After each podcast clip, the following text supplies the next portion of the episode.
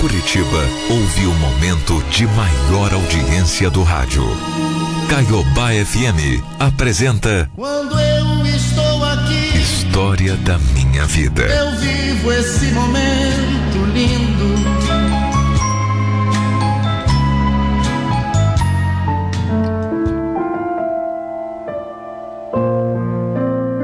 Como é que a gente pode se enganar tanto com uma pessoa, hein? Como é que a gente pode passar anos e mais anos com alguém e um dia simplesmente olhar para essa pessoa e perceber que não conhece mais? Aquela pessoa que dorme com você, que acorda com você.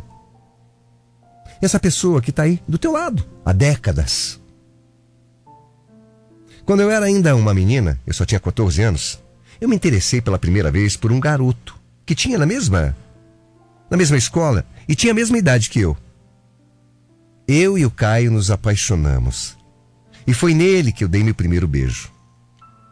Depois a gente começou a namorar. E foi aquele primeiro namoro das nossas vidas, sabe? Ah, eu gostava daquilo.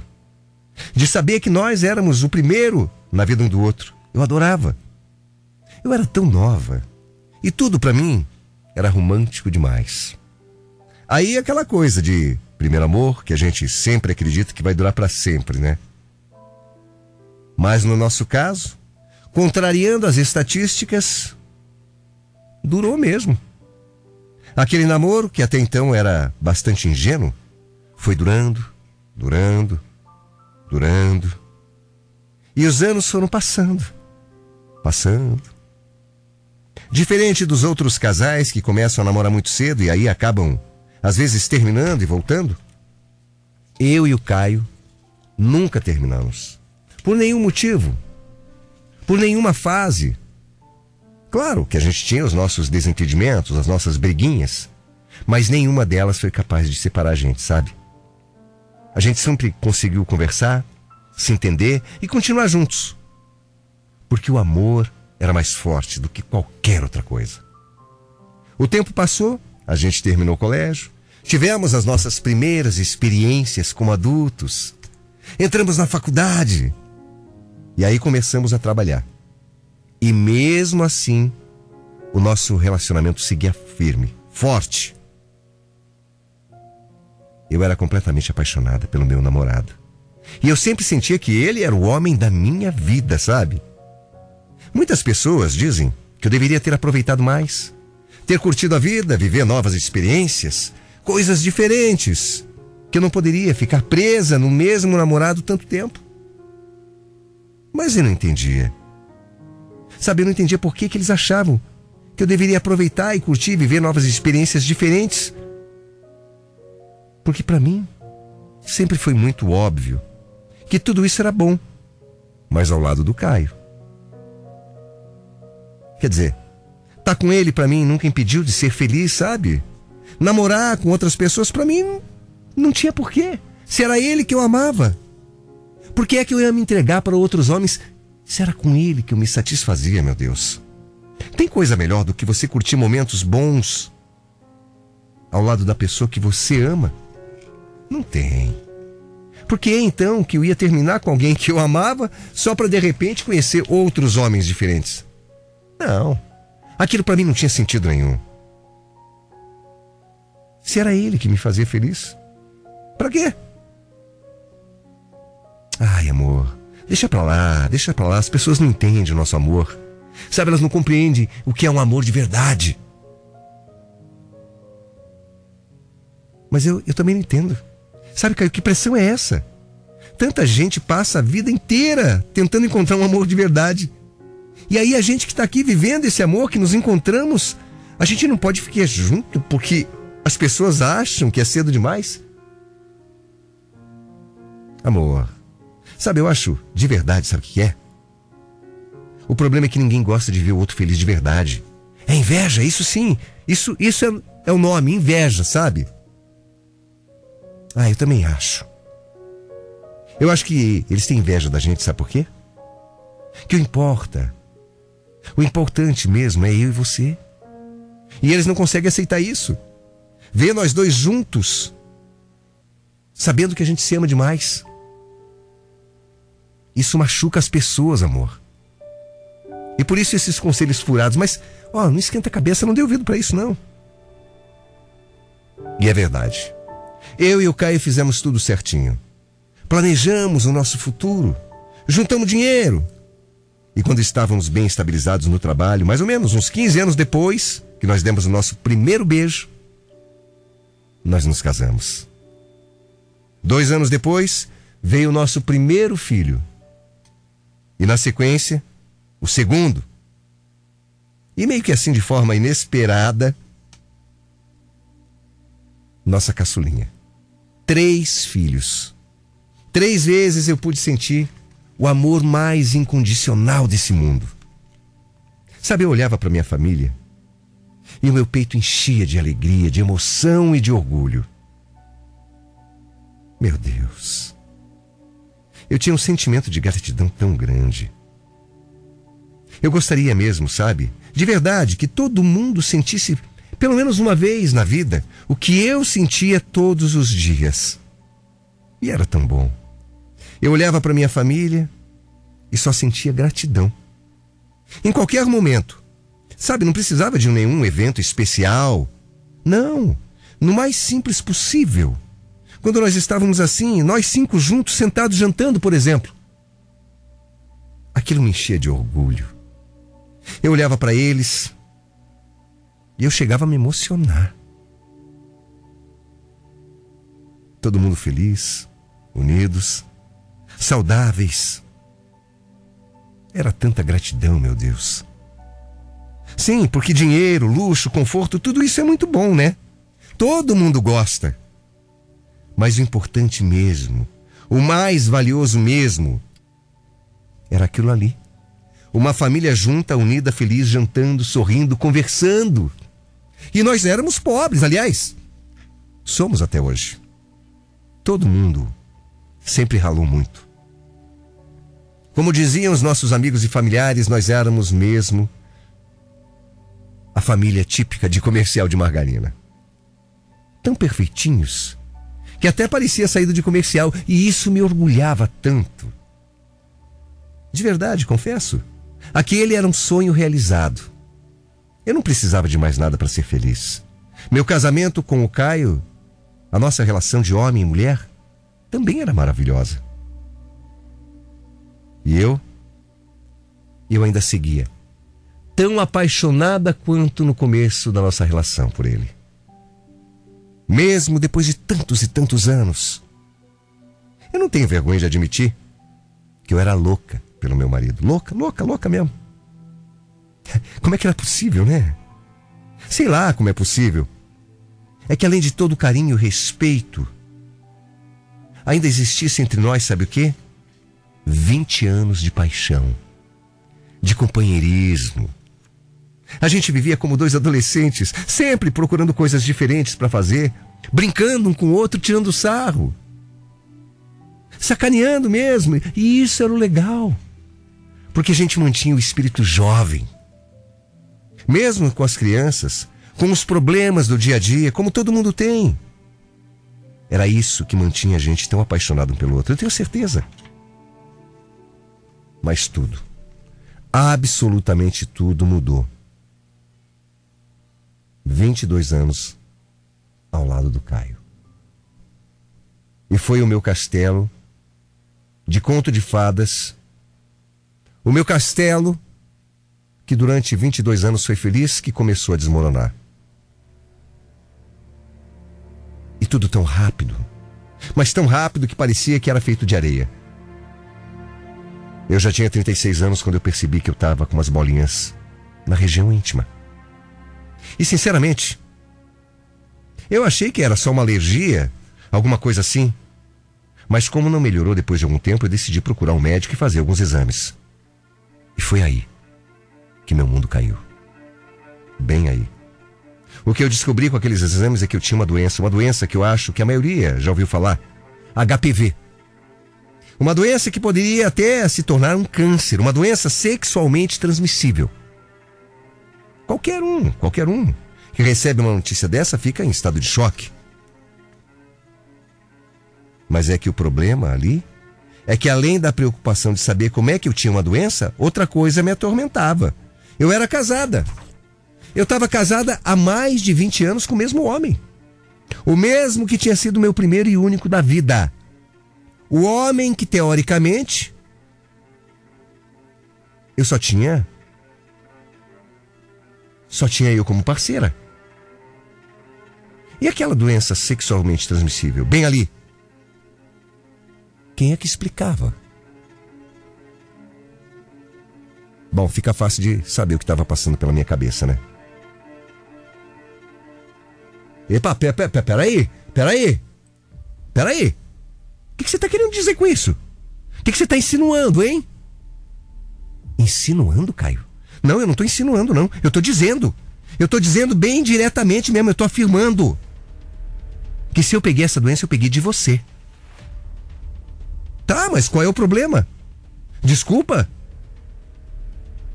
Ter tipo assim, qualquer, qualquer doença, mas eu não tenho culpa, não. Eu não tenho culpa. Não se faça de idiota, Caio. Pelo amor de Deus, você só pode ter pego de outra mulher. Você tá doida, mulher? Não, não tô doida, não. Olha, eu, eu, eu não tô acreditando no que eu tô ouvindo. Para, para, chega.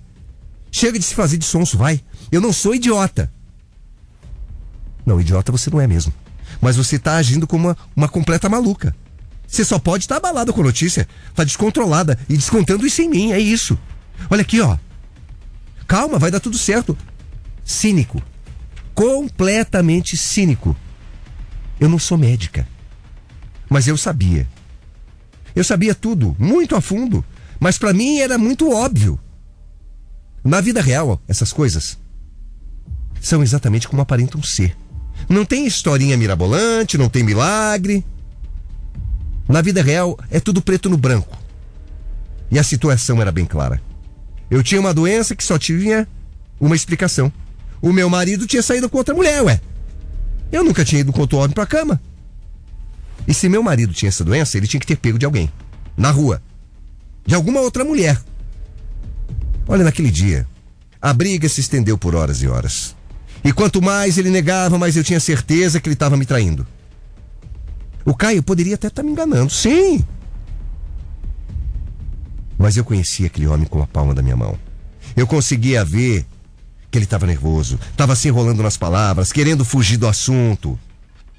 Mas o pior foi quando uma atitude desesperada fez eu perceber que ele tentou inverter o jogo contra mim. É, o Caio começou a ficar agressivo. Falou que não ia fazer exame nenhum para ver se tinha também essa tal doença. E ainda teve a cara de pau de dizer que se eu tava com HPV, era eu quem devia ter aprontado por aí. Eu? Eu? É isso mesmo. Ele tentou jogar a culpa para cima de mim. Disse que eu tinha traído ele e como se eu não soubesse exatamente o que eu tinha feito, né? E enquanto isso, ele se negava a fazer qualquer exame. Olha, quanto isso, eu tinha certeza, a minha consciência é completamente limpa. Como eu disse, eu nunca saí com homem nenhum. E foi nesse momento que eu tive absoluta certeza. Se eu tinha até, ó, até aquele momento alguma dúvida, se eu tinha alguma dúvida, alguma esperança de estar enganada, aí eu me convenci. O Caio tinha me traído, sim. Eu não consegui nem olhar mais para a cara dele. Eu não podia acreditar que aquilo tivesse acontecendo. Naquele dia eu dormi no sofá. E foi a primeira vez na minha vida que eu dormi longe do meu marido. Quer dizer, eu nem dormi, né? Eu fiquei deitada. Passei a noite em claro, chorando, pensando como é que aquilo podia ter acontecido com a gente. Como? Como, meu Deus, como? Como é que isso podia ter acontecido com um casal que era tão perfeito? Como? Um casal que se amava tanto, que estava junto há tanto tempo, que sempre foi o motivo do meu orgulho. De eu bater no peito e dizer que a gente era diferente dos outros. Casal que todo mundo admirava. Que ironia, né? Que ironia, que piada. No dia seguinte, o Caio acordou e veio me fazer um carinho. Eu tava com nojo dele. Olha, Patrícia. Patrícia, eu queria falar para você que eu não quero mentir para você. Eu não quero mais mentir. É verdade. Eu tenho que te falar a verdade. Eu errei. Olha aqui, eu juro, errei, mas foi só uma vez. Juro pelos nossos filhos, foi uma vez só. Um deslize. Não coloque os nossos filhos no meio dessa sujeira, Caio. Tenha respeito, pelo menos pelas suas crianças, tá? Eu juro pela minha vida. Eu juro que foi só uma vez, uma vezinha só. Pois eu não acredito. Eu não acredito em nenhum, nenhuma palavra tua. Você não só me traiu, como ficou com outra. Uma qualquer, sem se proteger. Você tem noção disso? Você passou essa porcaria para mim. Você pode imaginar o que é que eu tô me sentindo? Um lixo. Humilhada. Sabe, descobri uma traição desse jeito, da pior maneira possível. Você me passou uma doença, Caio. Não, você tem razão. Você tem razão, eu errei, errei muito, mas por favor, me perdoa, vai. Não desperdice uma vida inteira por uma idiotice minha, por favor. Eu tô arrependido. Olha, você é muito cara de pau mesmo. Falar uma coisa dessas, você é muito cara de pau. Quem jogou tudo no lixo foi você. Caio, acorda. Acabou, Caio. Acabou. Eu nunca mais vou acreditar numa palavra tua, Caio. Acabou. Para mim você é um falso, mentiroso, um sujo, um porco. Não, por favor, Paty, não, não faz isso. Você vai se arrepender pelo resto da tua vida de se separar de mim, olha. Ó, ó, se você falar que acabou agora, eu não volto mais, hein? Para mim não vai ter volta, então pensa bem, pensa bem. Pensa direito. Depois de tudo, ele ainda tentou fazer um joguinho psicológico comigo, é isso então? É. Ele ainda tentou me amedrontar, me ameaçar. Mas também isso não importa. Quanto mais a gente conversava, mais eu via que eu não conhecia aquele homem, não. Eu lembro do olhar dele naquela manhã. Simplesmente não reconheci aquele homem que estava na minha frente. Aquele não era o cara que eu tinha me apaixonado há 22 anos atrás, não. Será que ele sempre tinha sido assim? Será que eu me enganei durante tantos anos, meu Deus?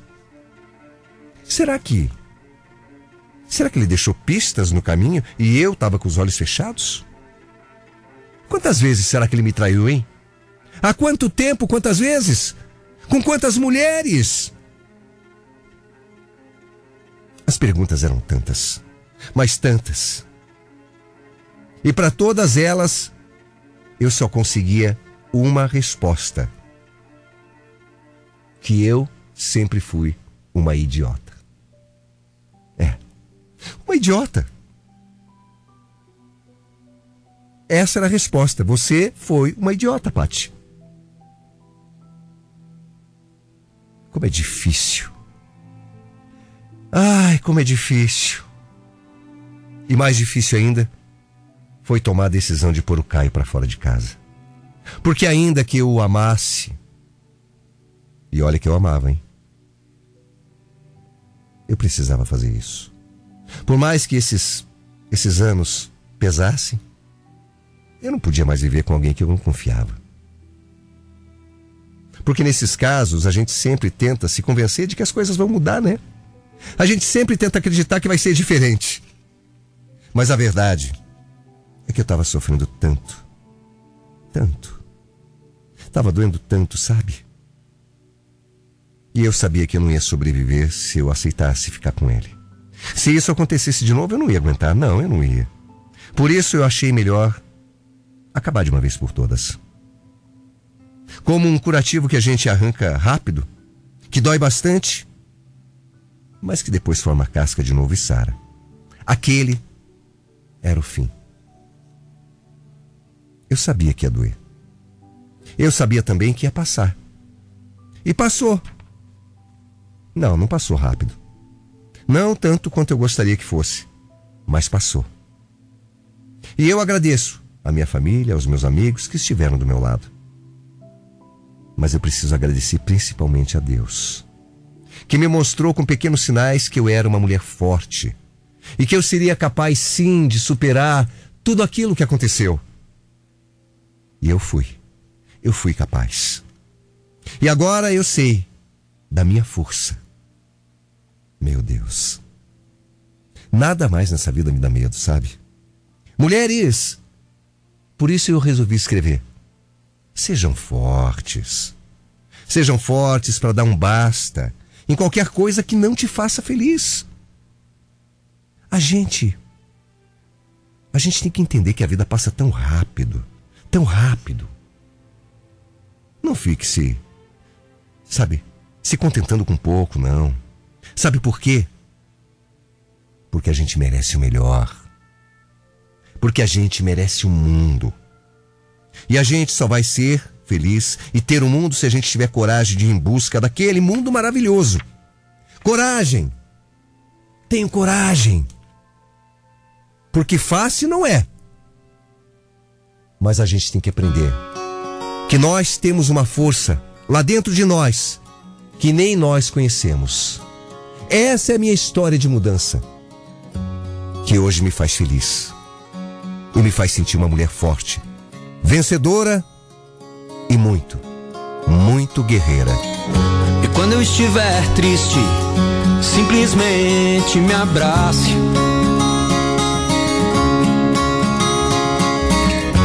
Quando eu estiver louco, subitamente se afaste.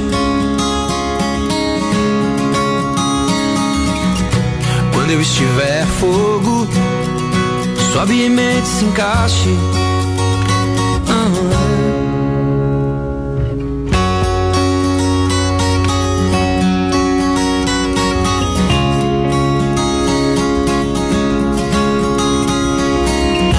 Quando eu estiver triste, simplesmente me abrace.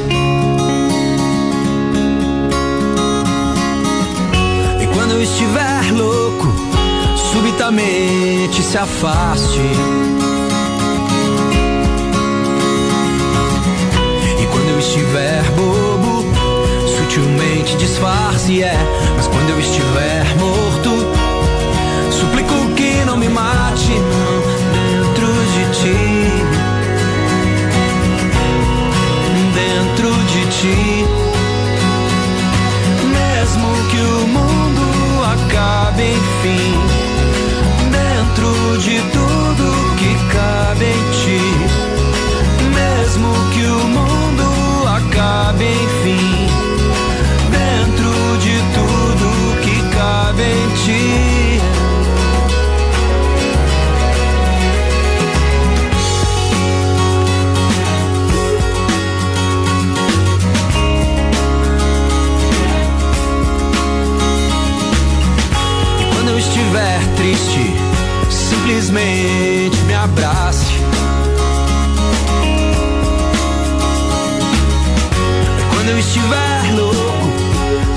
subitamente se afaste. E quando eu estiver